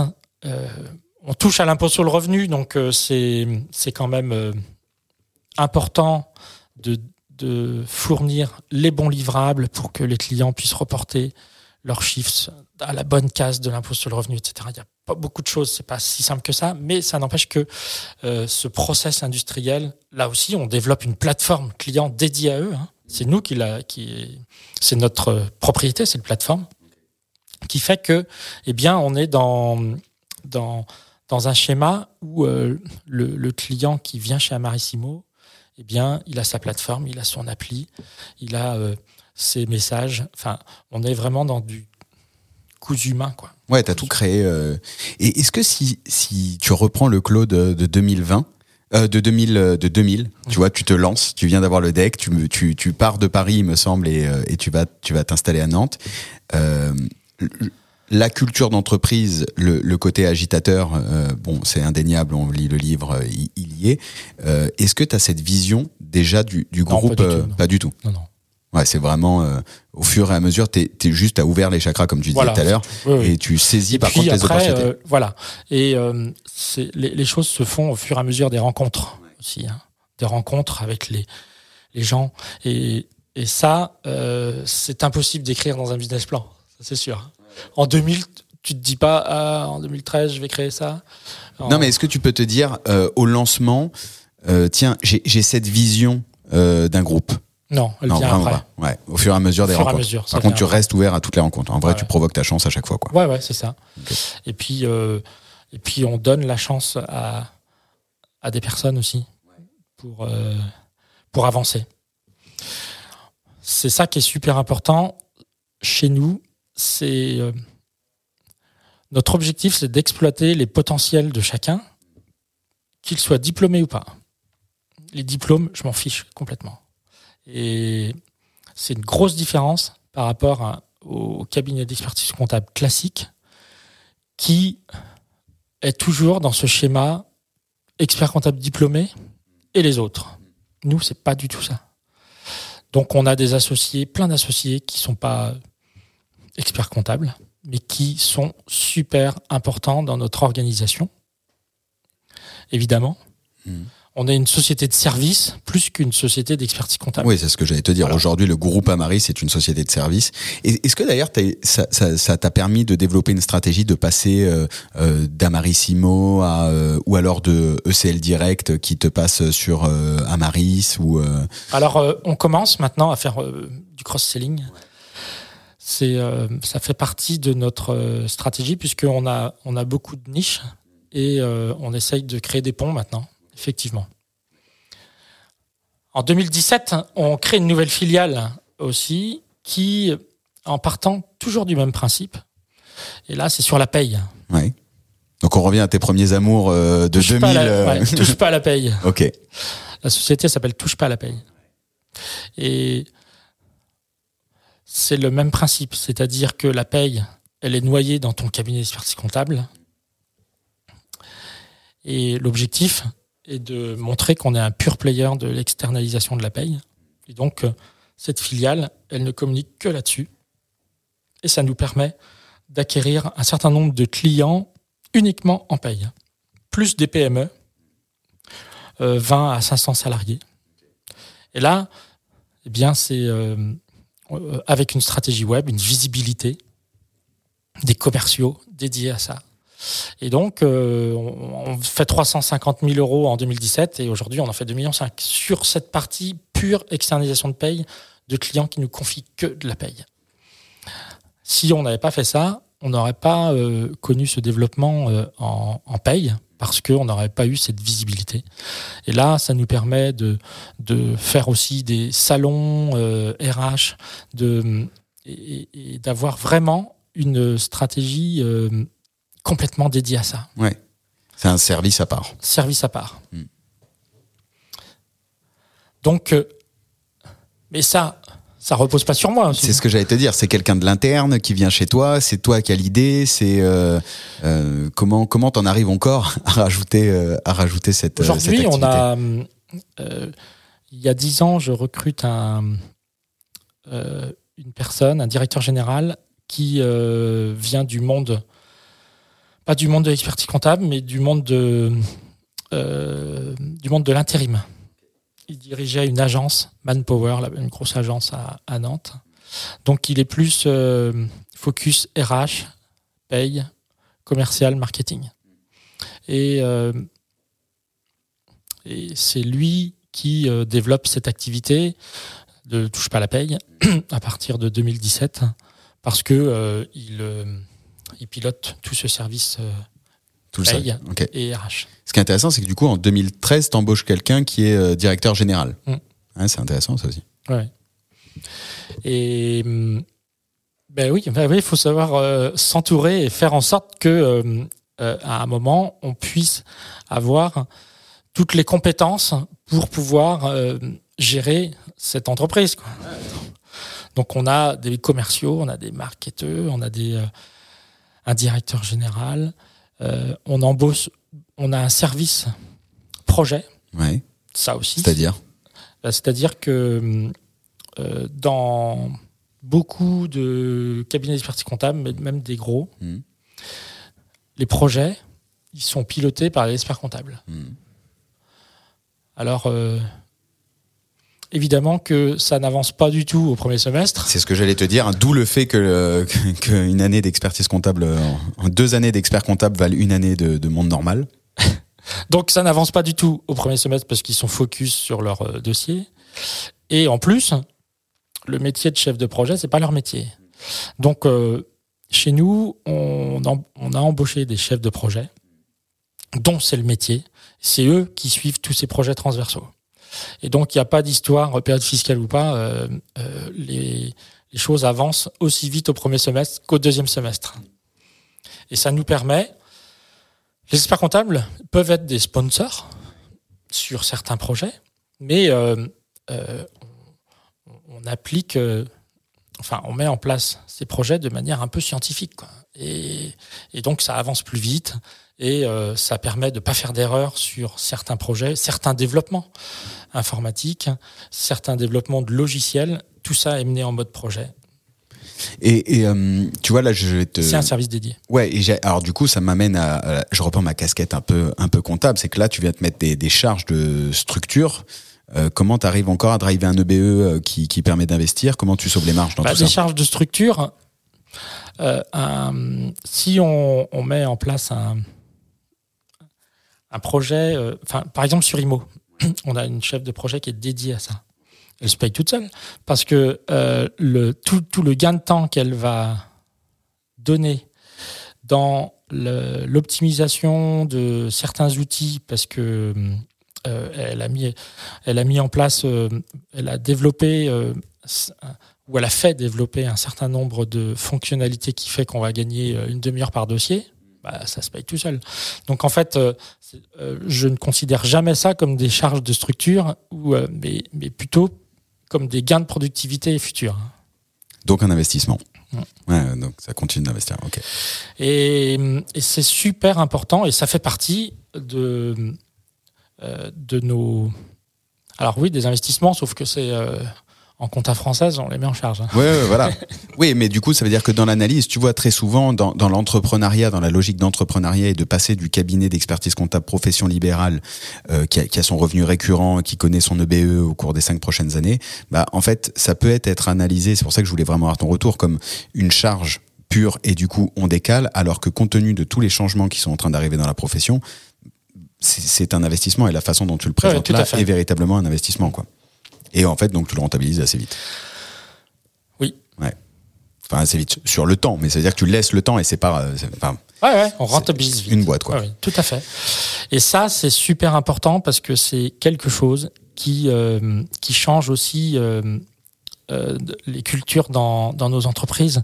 C'est-à-dire que quand on a un chef de projet qui, euh, qui mène un projet et qui va voir euh, les différents protagonistes du projet, les experts comptables en disant qu'est-ce que t'as foutu, euh, euh, tu me délivres ça pour la semaine prochaine, etc. Il n'y a plus de notion de hiérarchie ou pas. hein. C'est euh, c'est le chef de projet, c'est lui qui a les pouvoirs, Il drive le projet. Ouais. Avec une date de début, une date de fin et Voilà. des indicateurs au milieu, etc. avec des livrables, etc. Ouais, super intéressant. Là. le baron, il n'y a plus. Ouais, il n'y a plus un maître à penser, goulot d'étranglement qui d'un coup peut, peut changer tout. Quoi. Et donc, ça permet d'avancer et de structurer les choses. Et donc, il y a une responsable des portefeuilles de projets qui, euh, qui pilote, euh, ben, qui, suit l'ensemble des projets. Après, c'est- pas cette personne qui, euh, qui, est chef de projet de tous les projets, mais il y a un portefeuille de projets dans le groupe Amaris qui permet de suivre l'ensemble des, des projets. Et il y en a beaucoup. Et il y en a, il y en a quelques-uns, et puis tu as, quelques idées à chaque fois, et donc euh, ça, ça pourrait nous amener après. Mais donc, je vais juste revenir deux secondes euh, sur le sujet du, de la reprise euh, de CL. Euh, le, le pari, euh, le pari à ce moment-là que tu te, tu te mets de, je, je vais reprendre, recherche des financements et l'intégrer au groupe. Ce qui fait qu'aujourd'hui, parce que du coup, je veux pas donner tout le, tout le livre, donc il faut quand même Faut pas spoiler. bah non, j'ai pas envie de tout spoiler. Et puis encore une fois, parce que c'est raconté de telle sorte à ce que bah c'est agréable d'être assis à côté de toi euh, dans, dans toutes ces étapes. Ce que je veux juste te dire, c'est que bah, de toute façon, le résultat, on le connaît. Il suffit d'aller sur Internet pour voir, pour voir ce qu'est le groupe Amaris. Donc, je, je, je ne trahis pas de secret en disant euh, euh, que, que tu l'as repris. Par contre, tu, là, je veux arriver sur la notion de risque. Pourquoi tu fais all-in tout le temps? Et, Ou alors, est-ce que c'est all-in? Et si oui, pourquoi tu fais all-in tout le temps? C'est du all-in mesuré. hein. Parce que dans cette histoire, alors je ne sais pas s'il faut la raconter, mais peut-être pas. Mais dans cette histoire, euh, je suis le petit pousset par rapport à, à- aux autres actionnaires. Et en fait, euh, les, ils ne s'imaginent pas que je vais pouvoir reprendre euh, un ECL à 100%. Et donc, il y a un peu un effet de surprise. Et cet effet de surprise, eux considèrent que c'est surprenant, mais moi, de mon côté, c'est pas du tout surprenant parce que ils oublient un paramètre, c'est que tous les hommes sont avec moi. Et l'entreprise, elle est construite par les hommes et pas par la finance. Eux raisonnent financier et moi je raisonne souvent avec les hommes. Comme les hommes sont avec moi, le all-in, il n'est pas si compliqué que ça. Compliqué à trouver les financements, etc. à trouver l'argent. Mais après, les hommes sont avec moi. Et donc, euh, à partir du moment. Et, eux, ils n'auraient jamais pu euh, inversement reprendre euh, ECL parce que les hommes n'étaient pas avec eux. Et c'est ça le, qui est important dans l'entrepreneuriat aussi, c'est que à un moment, au-delà des finances, rechercher de l'argent, euh, les prêts, c'est les hommes qui construisent tout ça. Et donc, faut savoir les emmener, faut savoir euh, euh, les convaincre, les motiver, faut qu'ils soient engagés. Et, et le plus important, c'est sans doute ça, c'est l'engagement de nos collaborateurs dans l'aventure que qu'on leur propose. Et si on n'a pas ça, eh bien, c'est mort, ça sert à rien. Donc euh, cet engagement fait que euh, à un moment, eh bien, ce coup de poker, eh bien, il, euh, je pense qu'il ne peut que fonctionner. Ok. Ouais, t'es habité. En fait, tu connais. En vrai, tu connais. tu connais l'équipe.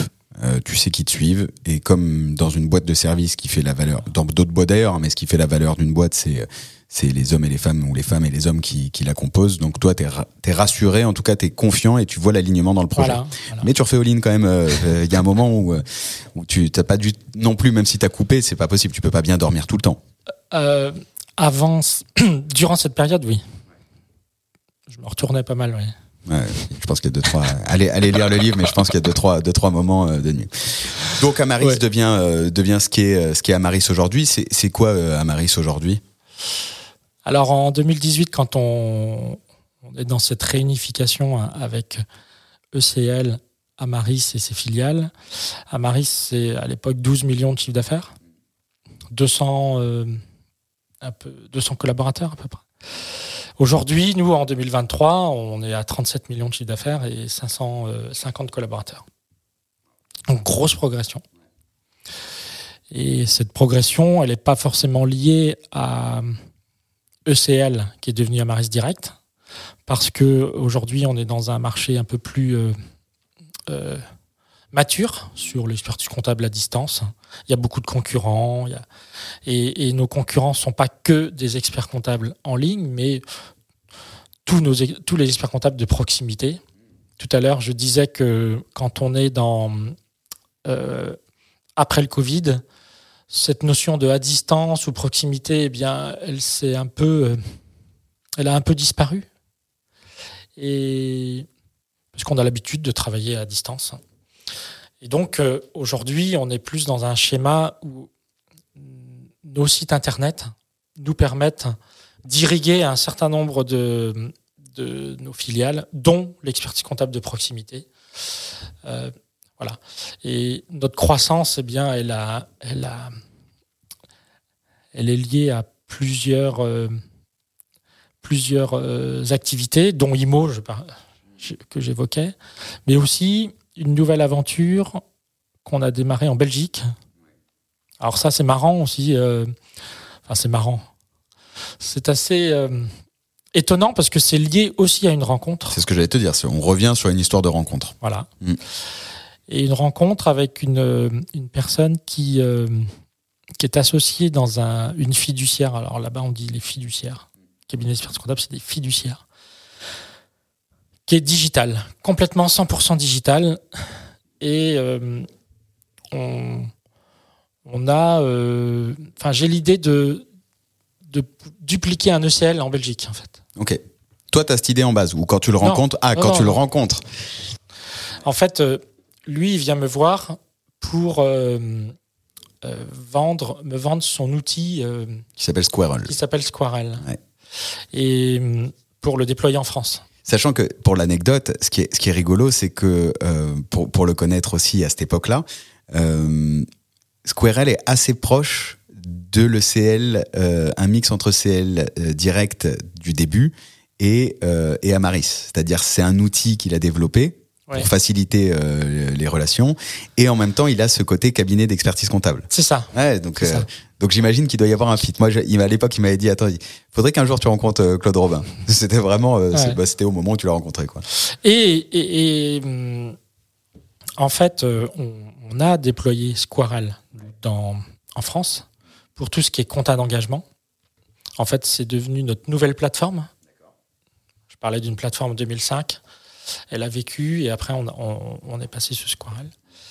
Euh, mais inversement, on se dit, bah, c'est peut-être, euh, il y a peut-être une belle opportunité à faire de déployer, de reprendre une activité en Belgique, cette fiduciaire, et euh, de d'appliquer les recettes qui ont été mises en place en France, les recettes marketing, web, etc.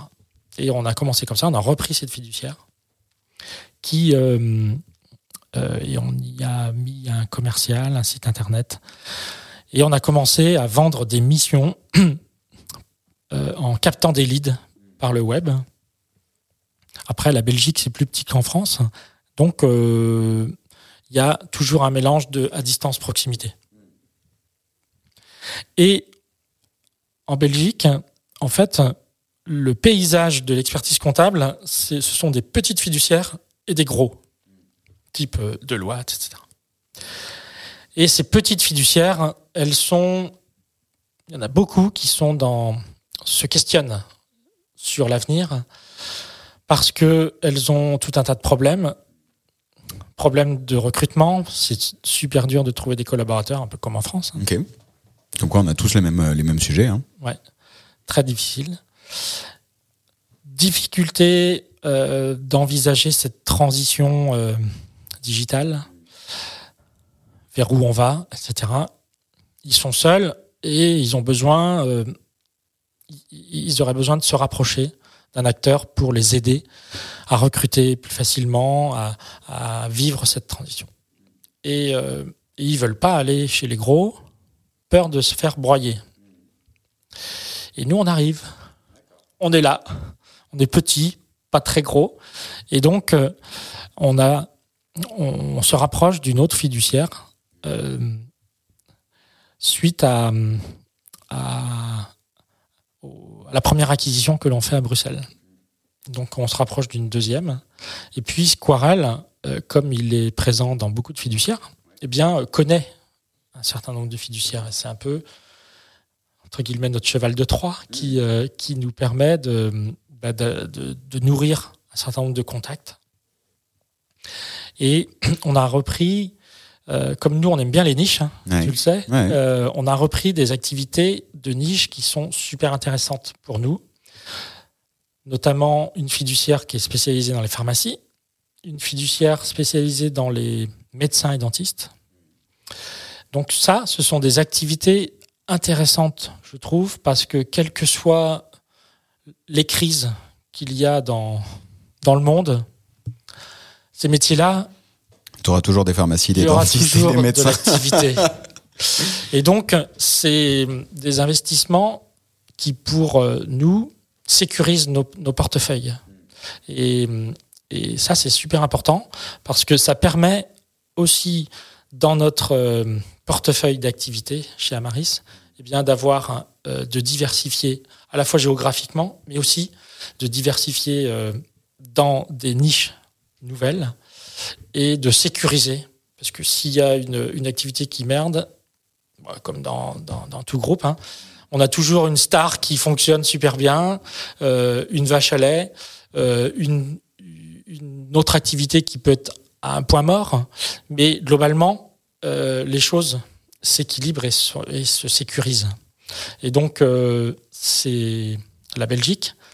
C'est là aussi, c'est aller où les autres ne vont pas. Ouais, c'est toujours pareil euh, de tout ce que depuis le début, dans, dans tout le parcours. Voilà. Et, euh, et c'est une aventure super sympa parce qu'aujourd'hui, il y a 90 collaborateurs. On va faire 8 millions de chiffre d'affaires.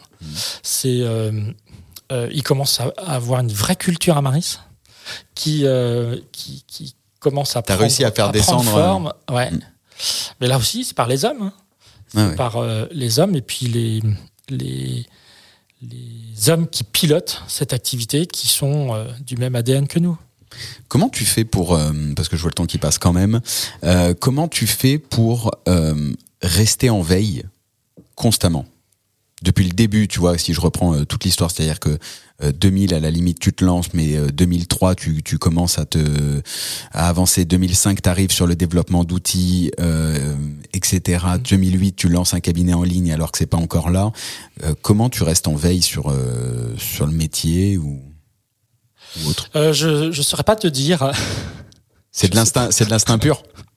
Ouais, je Ah, crois, ouais. Alors du coup, j'ai Je une autre question. euh, je suis, oui, oui. C'est, c'est, on, on nous apprend pas euh, à être dirigeant, ça déjà, mais on nous apprend pas à monter une boîte de 0 à 550 euh, personnes en 20 ans. Comment toi tu fais pour, euh, euh, comment t'as appris ou comment tu te développes ou... Bah écoute, effectivement, l'instinct, ça fonctionne bien. Le... Encore une fois, ça ne fonctionne que si on s'entoure bien et que si on met les bonnes compétences aux bons endroits. Alors parfois on se plante, hein, Ouais, j'allais te dire du coup, mais Franchement. viens après. Et puis parfois aussi, on, on est dans, dans des schémas où euh, eh bien, on peut avoir euh, des, des collaborateurs qui fonctionnent bien quand on fait un million de chiffre d'affaires, mais euh, quand on en fait quatre, c'est un peu plus difficile. Donc oui, bah, c'est la vie de tous les jours de, de faire avancer nos équipes et de les faire progresser et, et, et quand je disais que tout repose sur la confiance, bah, parfois, ça arrive où euh, la confiance euh, fait défaut chez certains collaborateurs. Mais globalement, euh, on, on- on est sans doute plus attractif, parce que on n'a pas parlé d'attractivité de notre profession, Mm. mais c'est quand même un sacré problème C'est un sacré sujet. Problème aujourd'hui. Et cette attractivité, elle est. euh, enfin, recruter des talents et recruter des collaborateurs, c'est le plus important pour euh, nos activités. Et on dépense toujours plus d'argent dans l'acquisition de clients que dans l'acquisition de collaborateurs. Là, on est en train de rétablir le tir, c'est-à-dire d'investir plus dans l'acquisition de collaborateurs, dans la marque employeur, dans- sur tous ces sujets, on a recruté une responsable de, de la marque employeur chez nous. T'as d'ailleurs fait une excellente vidéo euh, que, que je remettrai en lien de description qui était vraiment, euh, bah, vraiment géniale, honnêtement. euh, Ouais. Sur la créativité marque employeur, c'était top. Ouais. Et cette vidéo, elle a un succès important. On est à 120 000, 130 000 vues. C'est incroyable. C'est, bah ouais, ça, ça, ça détonne un petit peu. Ça détonne un peu. Tu, vous, vous jouez très bien et tu, enfin vraiment, je, je, la- celle-là, je veux vraiment pas la spoiler. Faut aller la voir si vous l'avez pas déjà vue, quoi. Ouais, c'est sympa. Et il y aura des suites. hein. Il bah, J'imagine que là, ça va partir. Ouais, bah, vu, vu comment elle a marché celle-là, à mon avis, il y aura des suites et c'était. euh, c'était Et ça, c'est important. Donc l'attractivité, faire en sorte que euh, notre métier ne soit pas vu comme un métier ringard de comptable. Il y a toutes sortes de métiers. Si euh, je parle aux experts comptables stagiaires ou à, à, une population qui veut aller dans ce métier, il y a plein de choses à faire encore et, c'est passionnant si on veut ouvrir les chakras aussi, encore une fois, et faire en sorte que euh, notre métier de service, eh bien, il est important. Après, la, la, marque expert comptable est, est, forte chez nous en France. Il faut s'en servir, quoi. Il faut s'en servir euh, pour, euh, même si la comptabilité s'automatise demain, euh, qu'il y a de l'intelligence artificielle, des factures électroniques, etc. Eh bien, les entreprises, les TPE, elles auront toujours besoin de se réassurer.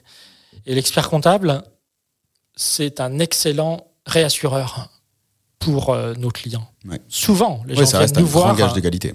viennent nous voir. Ils ont la réponse, mais ils veulent la valider avec nous. Et donc, la valider, eh bien, c'est les hommes qui valident. hein. C'est- Et donc, euh, notre métier, paradoxalement, il reposera sur les hommes. Et donc, il faudra peut-être plus passer de temps avec nos clients que ce que l'on fait aujourd'hui, je pense. Ouais, S'appuyer sur la techno, et notamment la Voilà. techno qui monte, qui monte très fortement. Et on va parler de facture électronique, on peut parler d'IA générative et voir les deux ensemble mis dans un shaker, c'est assez, fou. euh, c'est assez fou. Et donc replacer l'homme au, au cœur en fait de la relation. Quoi. C'est super important et c'est et c'est ce qui va se passer demain, ça c'est sûr. Après, moi, je, euh, le, le- cette automatisation, nous, on a la particularité, mais de par notre histoire, c'est que euh, on est éditeur de logiciels aujourd'hui. Et le fait d'être éditeur de logiciels, eh bien, ça nous permet de fournir des outils à nos clients qui euh, lui permet eh bien, de sortir, par exemple, sa liasse fiscale tout seul, sans avoir besoin d'un expert comptable. Il y a beaucoup de gens qui aiment bien faire les choses seuls.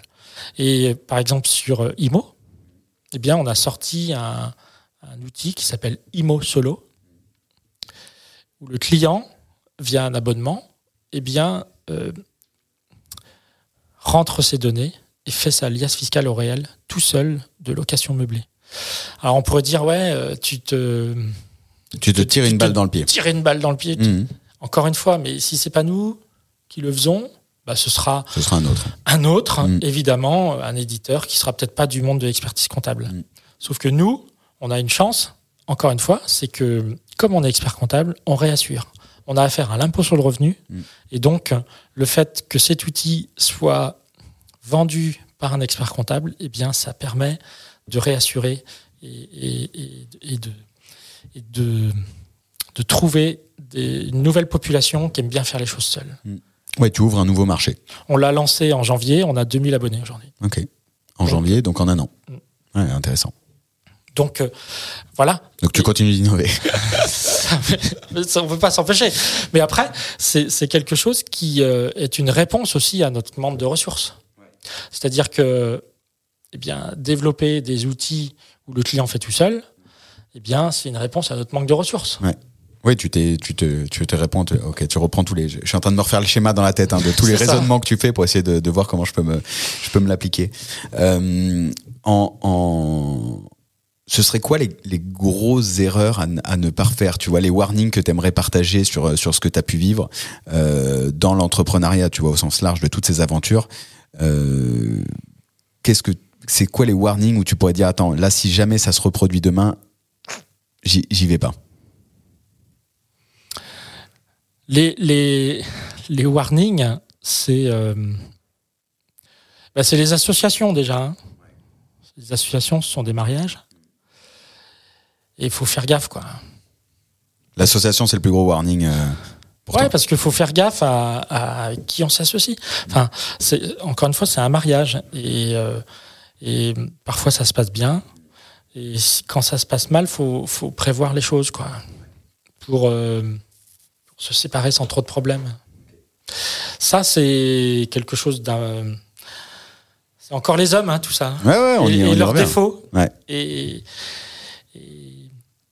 et les hommes et leurs défauts, eh bien, euh, dans l'entreprise, bah, c'est le même problème que dans la vie euh, de tous les jours. Ouais. Donc, faut faire gaffe. Gros warning sur les hommes. euh, et, et- Bah ouais, ouais, c'est ça. Ouais. Il est où Claude Robin dans 10 ans? Il est peut-être sur son bateau. Bah, dans 10 ans, euh, j'aurai euh, 66 ans.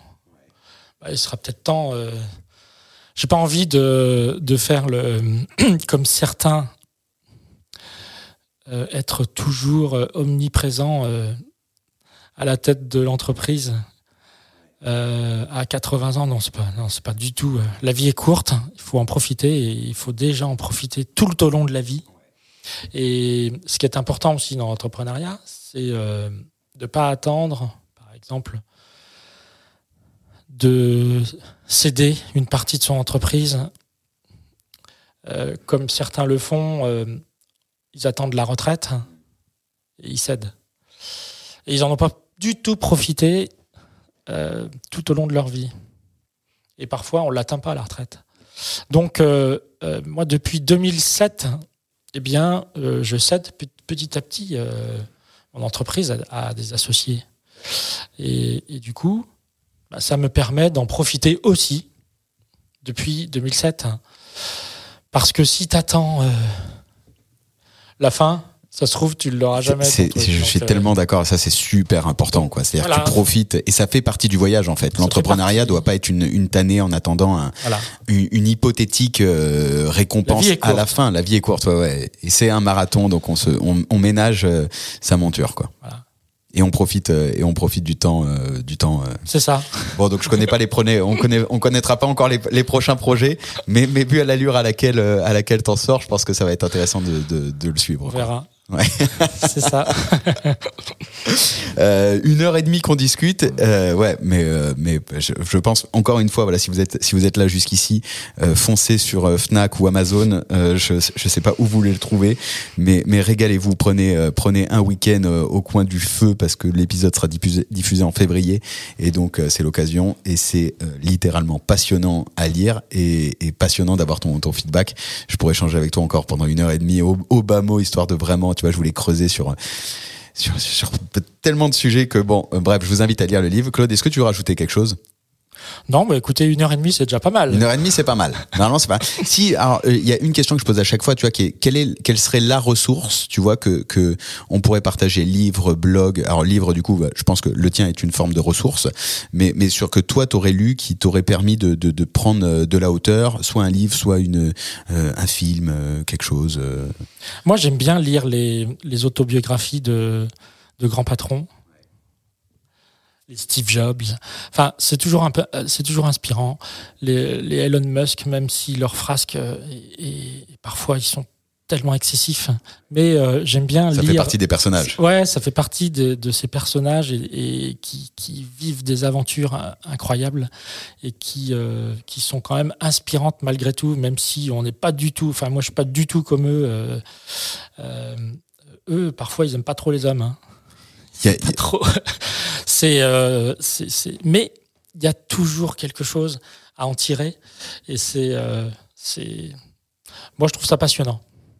Allez, les, La- bio- les biographies. La vie de tous ces hommes. Ouais, la biographie, c'est vrai que la biographie de Steve Jobs euh, est un incontournable à lire, Et un peu ouais, longue, top, mais euh, mais on se plonge vraiment, on se plonge vraiment dedans, quoi. Et on comprend un peu mieux la, la culture et comment on arrive à monter, euh, monter et descendre, euh, parce qu'en fait, Ouais, c'est ça aussi ce qui est, ce qui est intéressant dans, dans l'entrepreneuriat au sens large, c'est qu'on n'est pas du tout sur euh, sur une une un, un fil conducteur qui est toujours le même. C'est des montées, des descentes, des hauts, des bas, et c'est c'est le c'est le roller coaster de, de l'entrepreneuriat que tu décris très bien dans ton livre, qui est très bien décrit aussi dans dans la, la biographie de Steve Jobs en l'occurrence si, si on prend celle-là. Mais mais c'est des aventures passionnantes et des, des aventures d'hommes et de femmes en fait à chaque fois quoi. C'est ce que c'est ce que fait. je retiens dans tout ça. Merci beaucoup Claude franchement c'était un grand Alexis. plaisir et si vous êtes euh, toujours là, bah déjà j'espère que vous avez pris autant de plaisir que nous à, à- écouter ce podcast. Partagez-le au plus grand nombre. Mettez 5 étoiles sur la plateforme de votre choix. Vous connaissez la musique. Ça, euh, je ne sais pas en vrai à quoi ça sert, mais du coup tout le monde le dit, donc je fais comme tout le monde. Non, en vrai ça fait plaisir. On voit les commentaires que vous laissez.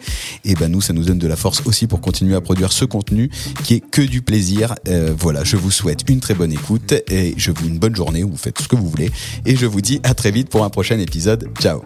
Bye bye.